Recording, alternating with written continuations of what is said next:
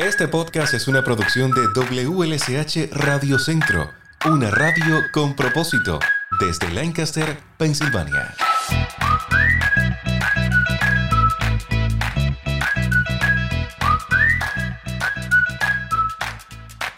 Hola, soy Lázaro, bienvenido a un nuevo episodio de nuestro podcast. Hoy conversaremos sobre Social Security Disability. Lo haremos con expertos de la firma de abogados HGSK. Dicha firma cuenta con más de 100 años de experiencia combinada y tiene licencia para ejercer tanto en Pensilvania como en el estado de New Jersey. En este episodio del podcast es un placer recibir a el abogado Mark Hogan y también a la paralegal Carmen Ruiz de la firma HGSK. Welcome. Thank you for joining me. Oh, thank you very much for having us. Un placer, un placer. Qué gusto, Carmen. Como lo había adelantado en la introducción, vamos a conversar sobre los beneficios del Seguro Social o el Social Security Benefit. ¿Quién puede obtener los beneficios del, del Seguro Social? Este, las personas que pueden obtener los beneficios de seguro social son personas que ya no pueden trabajar debido a una condición severa que esté, esté supuesta a durar quizás un año o más o que pueda resultar a muerte. ¿De qué manera la firma de abogados ACSK puede ayudar a las personas en, en este proceso? Este proceso tiene varias etapas. la oficina de HGSK puede entrar en el proceso en esas diferentes etapas. La primera sería el proceso de aplicación. So, ahí es cuando nosotros colectamos toda la información este, de sus condiciones, su tratamiento médico, historial de trabajo, etcétera, y nosotros sometemos esa aplicación de su parte. Entonces, si usted le niega los beneficios cuando nosotros sometemos esa aplicación, la segunda etapa sería la reconsideración, que ahí es donde nosotros le dejamos saber a ellos que no estamos de acuerdo con esa decisión inicial y nosotros entonces este, le pedimos a ellos que reevalúen el caso. Okay. ya si ellos le niegan una segunda vez, entonces vamos al proceso de apelación que ahí es donde nosotros le pedimos a la Oficina del Seguro Social que nos dé la oportunidad de nosotros poder presentarnos frente a un juez a presentar nuestro caso para, la que, para que la persona pueda este, testificar y nosotros también podamos este, advocar de su parte. Suena, suena complicado, suena un proceso largo. Un poco, un poco. Siempre se necesita asistencia legal por decirlo así, durante este proceso para obtener los beneficios del Seguro Social?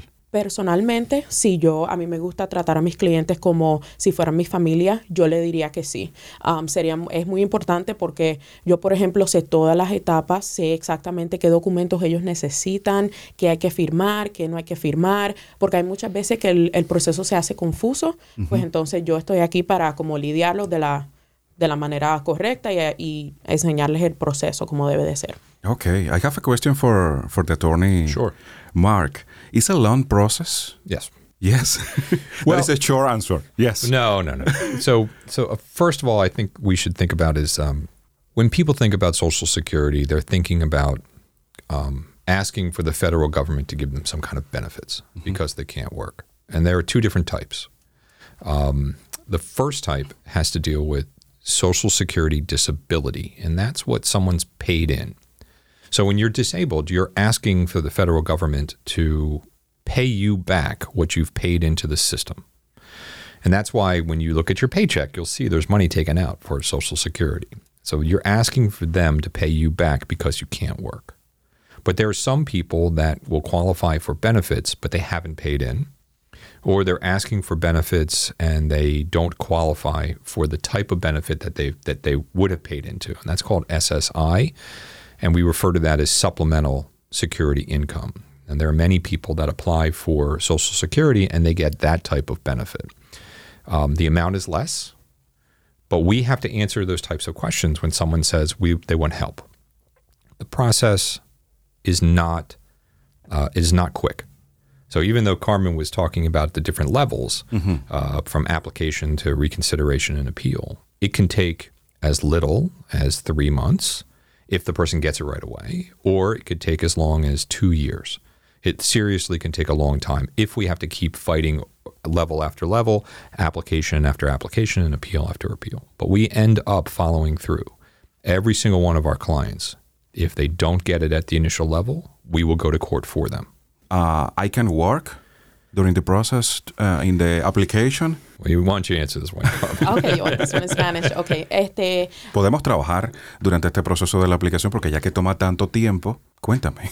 este, la contestación simple es que sí. Obvio, este, estamos trabajando con el gobierno, ellos van a estar, estamos diciendo que la persona está completa incapa- in- completamente incapacitada y que no puede trabajar.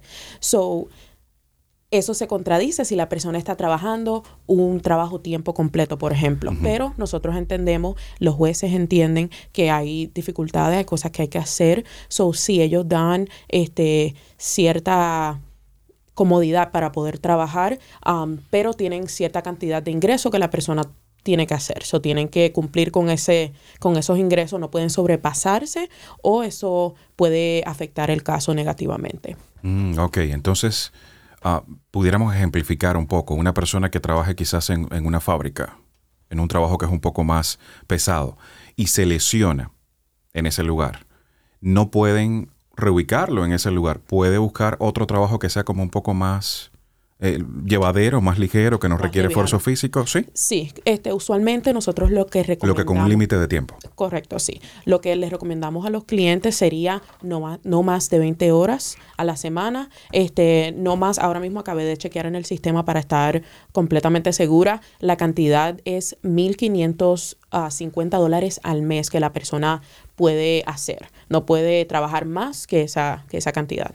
1.500 dólares al mes. Al mes, sí. Esa sería la, la entrada de, o sea, todos los ingresos. Sí, todos los Sumándolo ingresos. todo. Sí, correcto. But there's also limits not just on what you can make. Sometimes there are limits on what your household makes. And that's when it has mm. to do with that SSI, that supplemental security income. If you're asking for the government to help pay you for a disability and you haven't paid into the system, your family's income, your household income is also counted and it could disqualify you. Maybe Carmen, you want to translate that in Spanish. Correcto, sí. So, lo que él está diciendo es que también el ingreso que en su familia afecta a la persona. So, está bien para el seguro social por incapacidad, SSD, lo que llamamos, pues ellos dan esa cantidad de 1.550 dólares, que también aplica para las personas que están aplicando para el SSI. Pero como el SSI es un pago este, para las personas que no han trabajado y no han contribuido al sistema, pues entonces ellos tienen límites. O básicamente cada, cada dólar, para simplificarlo, cada dólar que ellos hacen es dólar que si ellos si terminan cualificando para los beneficios, le van a reducir de ese pago que ellos se, se merecen. Mm. Mucha información para procesar. it's a lot. It's a lot, Es yeah. mucho. we, we haven't even gotten to how you would qualify. Por eso la, la contestación simple es sí, pero que obvio, este, pues, eh, como es que se complica un poco. Cada caso es independiente, por supuesto, necesita un trato personalizado. Correcto, y precisamente eso es lo que se puede ofrecer en, en HGSK. Claro que sí.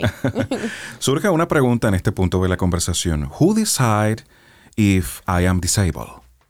Well, that's a good question. So the, the first thing is is that when you make an application, you're asking the federal government to take a look at your medical records. So it cannot be that you just feel like you're disabled. You need to have medical support from a doctor that says you can't work. Um, so your doctor is going to help determine that.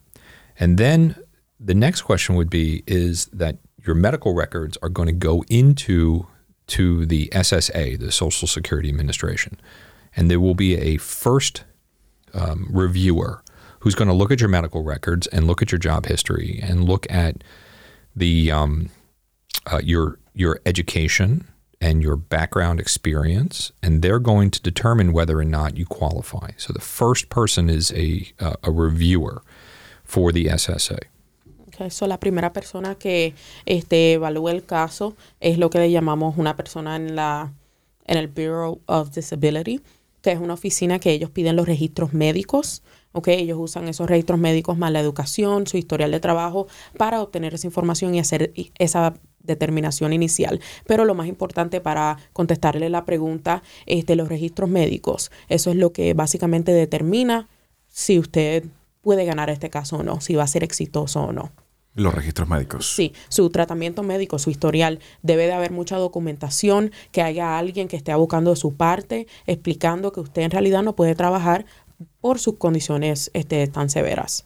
Y hablando de condiciones, sí, Now, after that first review, mm-hmm. you can get it then. And we've had a lot of clients who get it with our assistance at a pond for initial application.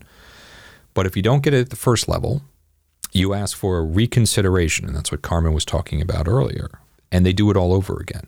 They will look at the evidence all over again, and we even can put more evidence in. And at that point in time, you may get it, but a lot of people don't. And then they usually throw their hands up and say, hmm. I don't want to keep doing this. I keep losing. but, but we always say, come to us because that's when we would help them get an appeal.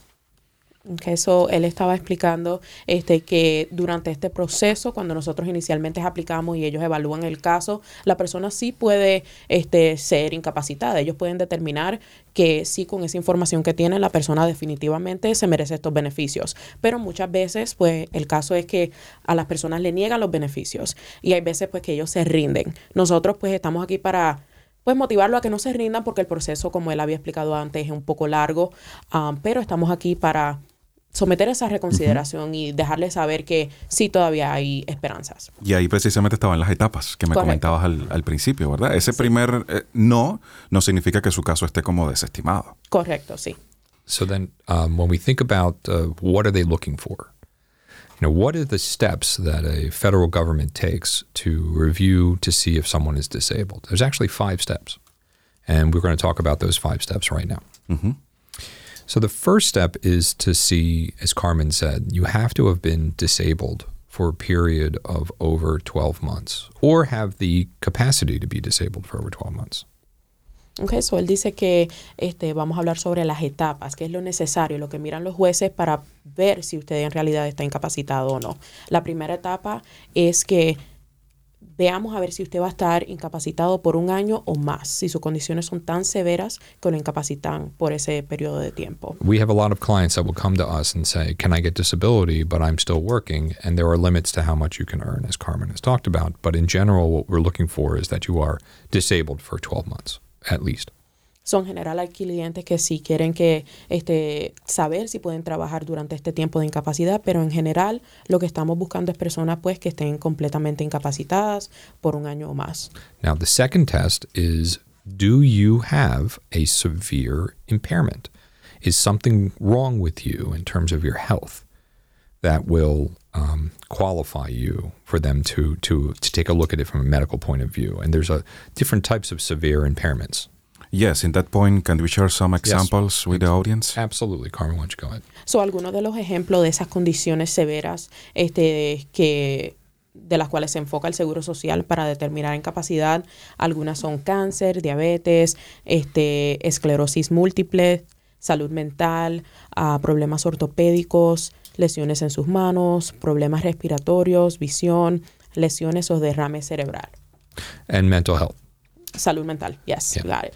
and um, and th- those are those are categories where someone would be disabled, and that is the the thing that causes them to be disabled. And it doesn't have to be one thing; it can be a combination of things. Someone can have a back injury and a head injury. Someone could have breathing problems and mental health. Someone could have heart conditions and cancer or diabetes. And we will look at the whole body, and that's what Social Security does. Whole body. So, con estas condiciones, estas son este, como ejemplos de las condiciones que pueden este, cualificar a las personas y para dejarles saber a las personas no tiene que ser una condición solamente, puede ser este, una combinación, puede tener problemas cardíacos. y O que problemas de una grave la otra. Correcto, sí, hay mucha gente que se enfoca solamente en una condición solamente, pero nosotros miramos al cuerpo completo, eso es muy importante. Right. And so we get all the records for all different body parts, and they will consider all of them. Now, the next thing is, is step three is not just does someone have a severe impairment, but is that severe impairment identified by the federal government to be so disabling at the level that you have it that they just automatically give you Social Security? And a good example of that is someone who has cancer and they're dying. Ok, so él dice que la tercera parte es que ellos evalúen esas condiciones para ver si son tan, tan severas que te puedan dar los beneficios ahí de una vez. Uno de los ejemplos es la, la condición del cáncer. Right.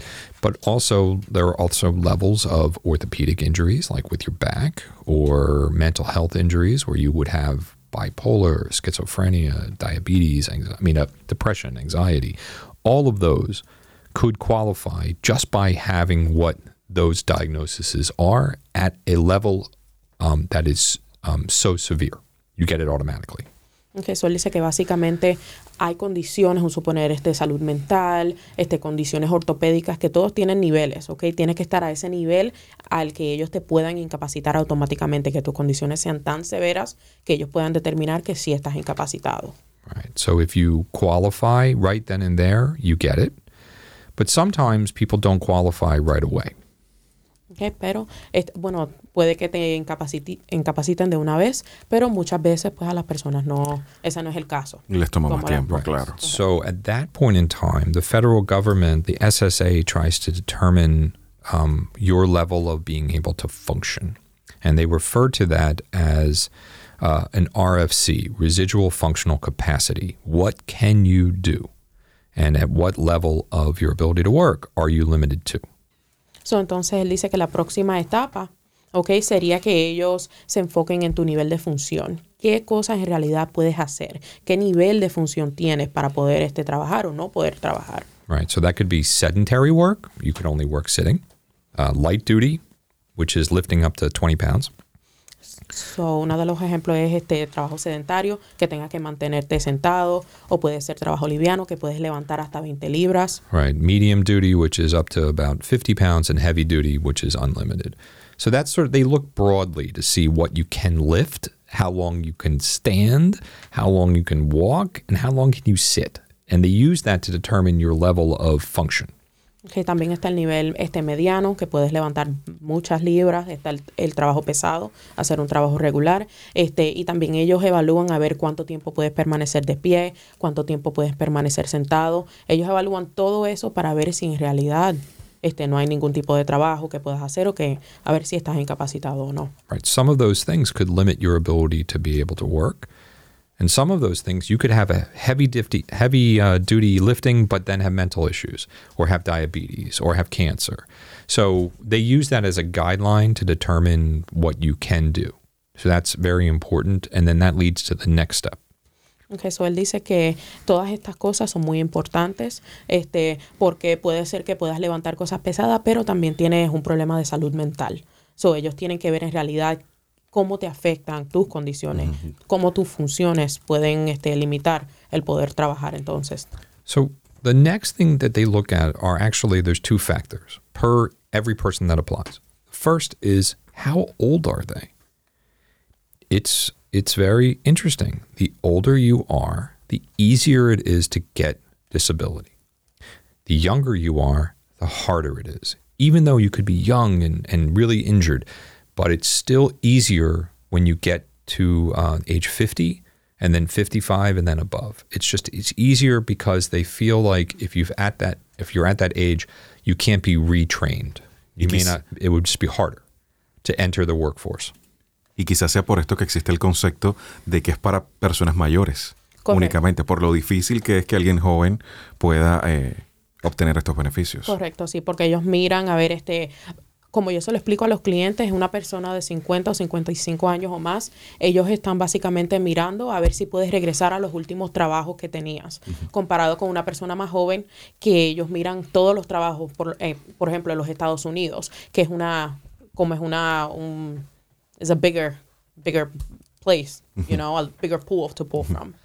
So, so then we also look at the second factor is your education, and uh, the more educated you are, the harder it is to get disability.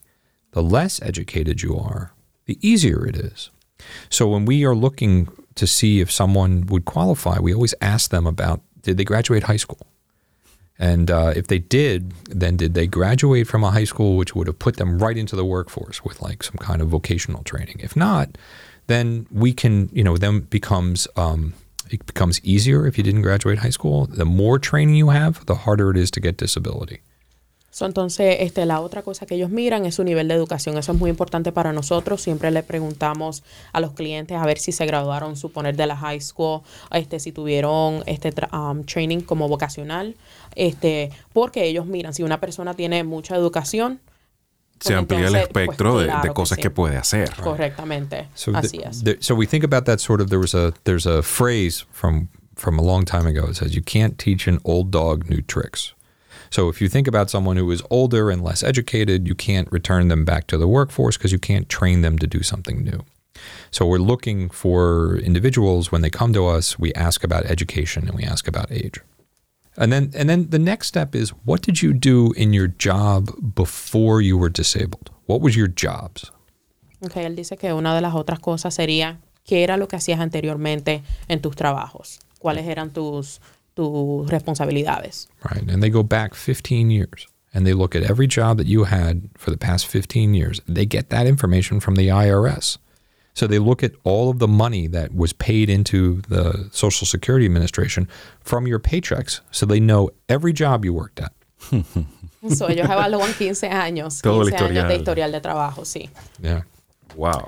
And they'll look to figure out, and you have to, as you apply, list all of the places that you worked and what your job titles were and what your responsibilities were and how heavy the heaviest thing you had to lift was and and Carmen takes all that information when we talk to our clients we interview them to find out that information as well Sí, una de las cosas muy importantes que acabo de mencionar es el historial de trabajo de 15 años.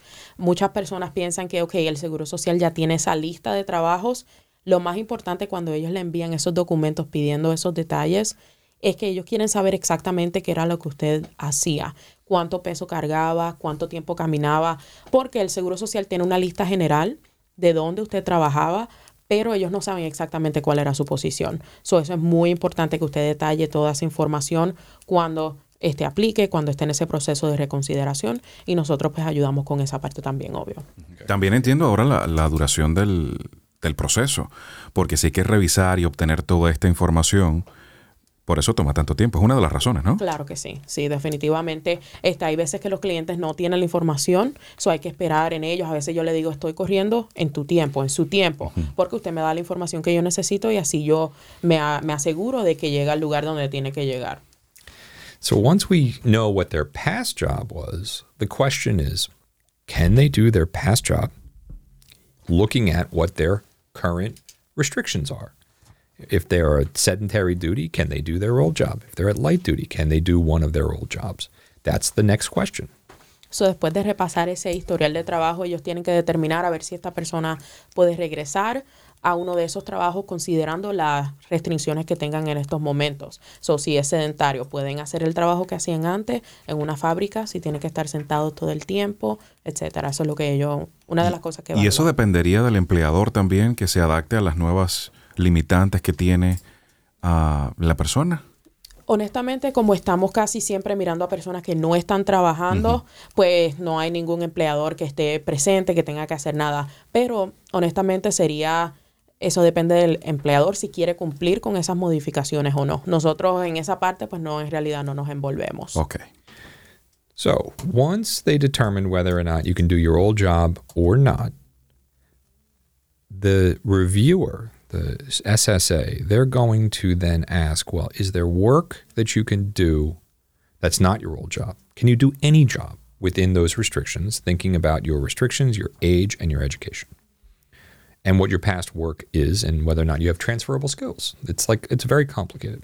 So, sí, él dice que el proceso es muy complicado porque esta persona en el Seguro Social evalúa a ver si considerando todas esas esas cosas, si puedes trabajar, este, si tienes restricciones sedentarias, etcétera, tienen que evaluar a ver si puedes hacer cualquier tipo de trabajo, si puedes regresar a algún tipo de trabajo o si no puedes hacer nada. Right. So, so they're going to ask a, uh, an expert on jobs, a vocational expert, to come in and to render an opinion that there's work available for you with your restrictions and your age and your education. And so they're going to find things like assembly or inspection or um, paperwork. And, and there are jobs that are out there that you could potentially do. And if they find those jobs for you, in theory, then you don't get disability. And if they, they say you can't work at any of those jobs, then you do. And that's the test. So, él dice que también hay veces que ellos hablan con un experto vocacional. Esta persona está designada para determinar a ver si hay algún tipo de trabajo que tú puedes hacer considerando tu edad, tu educación, tu historial de trabajo. Esta persona usualmente encuentra trabajos en diferentes tipos de trabajo, como en una factoría, si este dando cosas en una tienda, etcétera. Hay muchos tipos de trabajo que ellos pueden encontrar. Si ellos determinan que hay algo así, pues eso te como que minim- minimiza, no sé si esa es la palabra, Sí. la, la posibilidad de que puedas obtener los beneficios. Si ellos no encuentran nada, pues eso entonces te da una buena esperanza de que sí pueda ser encontrado incapacitado. Right. Because sometimes we have clients that will say, well, I can't do my old job. Well, you may be able to do something. And if the Social Security Administration thinks you can do something, you may not get disability. Porque hay muchas personas que piensan que no pueden hacer sus trabajos anteriores. pero- Estaban limitados solo a eso. No, porque no puedo hacer el trabajo que hacía antes, pues ya pienso que debo recibir el, el beneficio. Correctamente, sí. What happens with us is the our clients will go through the process. They do the original application, they do a reconsideration, and if they didn't get it, they come to us for an appeal. And uh, they will come to us for an appeal. And at that point in time, uh, we will file an appeal and go in front of a judge live. And we have the, our client testify about their disability, and, and then we will go through the process again, but live in front of a judge. And that's what a lawyer and can do, is to help them get it live in front of a judge. So, básicamente lo que le explicó fue el proceso desde el principio. So, aplicamos, hacemos la reconsideración y nosotros lo más importante de este proceso es cuando vamos frente al juez. Nosotros vamos frente al juez en persona este, y el cliente tiene la oportunidad de testificar y nosotros también de su parte para así en realidad que ellos puedan ver de la, del punto de vista del cliente en realidad qué es lo que está pasando. ¿ok? ¿Cuáles son sus incapacidades, sus limitaciones, etcétera? And what we're trying to do is to help them get the money that they've paid in, the money that would be entitled to them through SSI, and medical benefits. And that's one of the things that we try to help someone get. And we're willing to fight to make sure that we get them their benefits. Él dice que nosotros lo que queremos es que esa persona este, reciba los beneficios que se merecen y también este, beneficios médicos, que eso es muy importante. Por eso nosotros este, nos dedicamos a pelear por estos beneficios. Y lo más importante, si, si alguien tiene dudas respecto a esto, hay que aprovechar algo muy importante, que es la consulta free, la free consultation Oh, yeah. ah, with HGSK. gratis. Completamente gratis. Ni un penny, ¿verdad? Le va a costar. We don't get paid unless we win.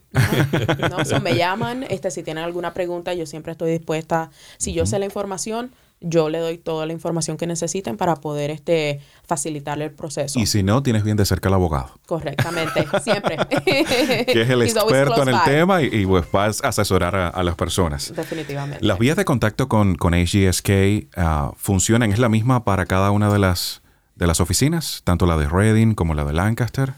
Este, yo pienso que sí, usualmente nosotros tenemos un número general, el de nuestra oficina lo, lo puedo dar. Claro. Este, 610-374-8344. Este, y por si acaso, si hay personas que se quieren comunicar a diferentes oficinas, yo directamente estoy en Reading, este, pero pueden llamar a ese número y siempre lo contactan a diferentes, lo comunican con otras oficinas. Ahora, para el Seguro Social siempre voy a hacer yo desde Reading, tenemos maneras de nosotros enviarle los documentos, hablar con usted, yo uso correo electrónico también. Tenemos varias maneras. o O sea, no hay que ir hasta allá. no, no tiene que venir hasta Reading, no se preocupe. Qué bien. Y tenemos también el, el número GANA, ¿verdad? El 888-311-GANA. Correcto, sí. O el 4262. Correcto. 1-888-311-4262. Correcto, sí. Quiero agradecerles. Gracias. Thank you, attorney. thank you very much. Gracias al abogado Mark Hogan por acompañarnos, también a la paralegal Carmen Ruiz por conversar sobre este tema de los beneficios del, del Seguro Social. Un importante tema. Espero que regresen, ha sido un placer. Un placer, muchas gracias a ustedes. Thank you.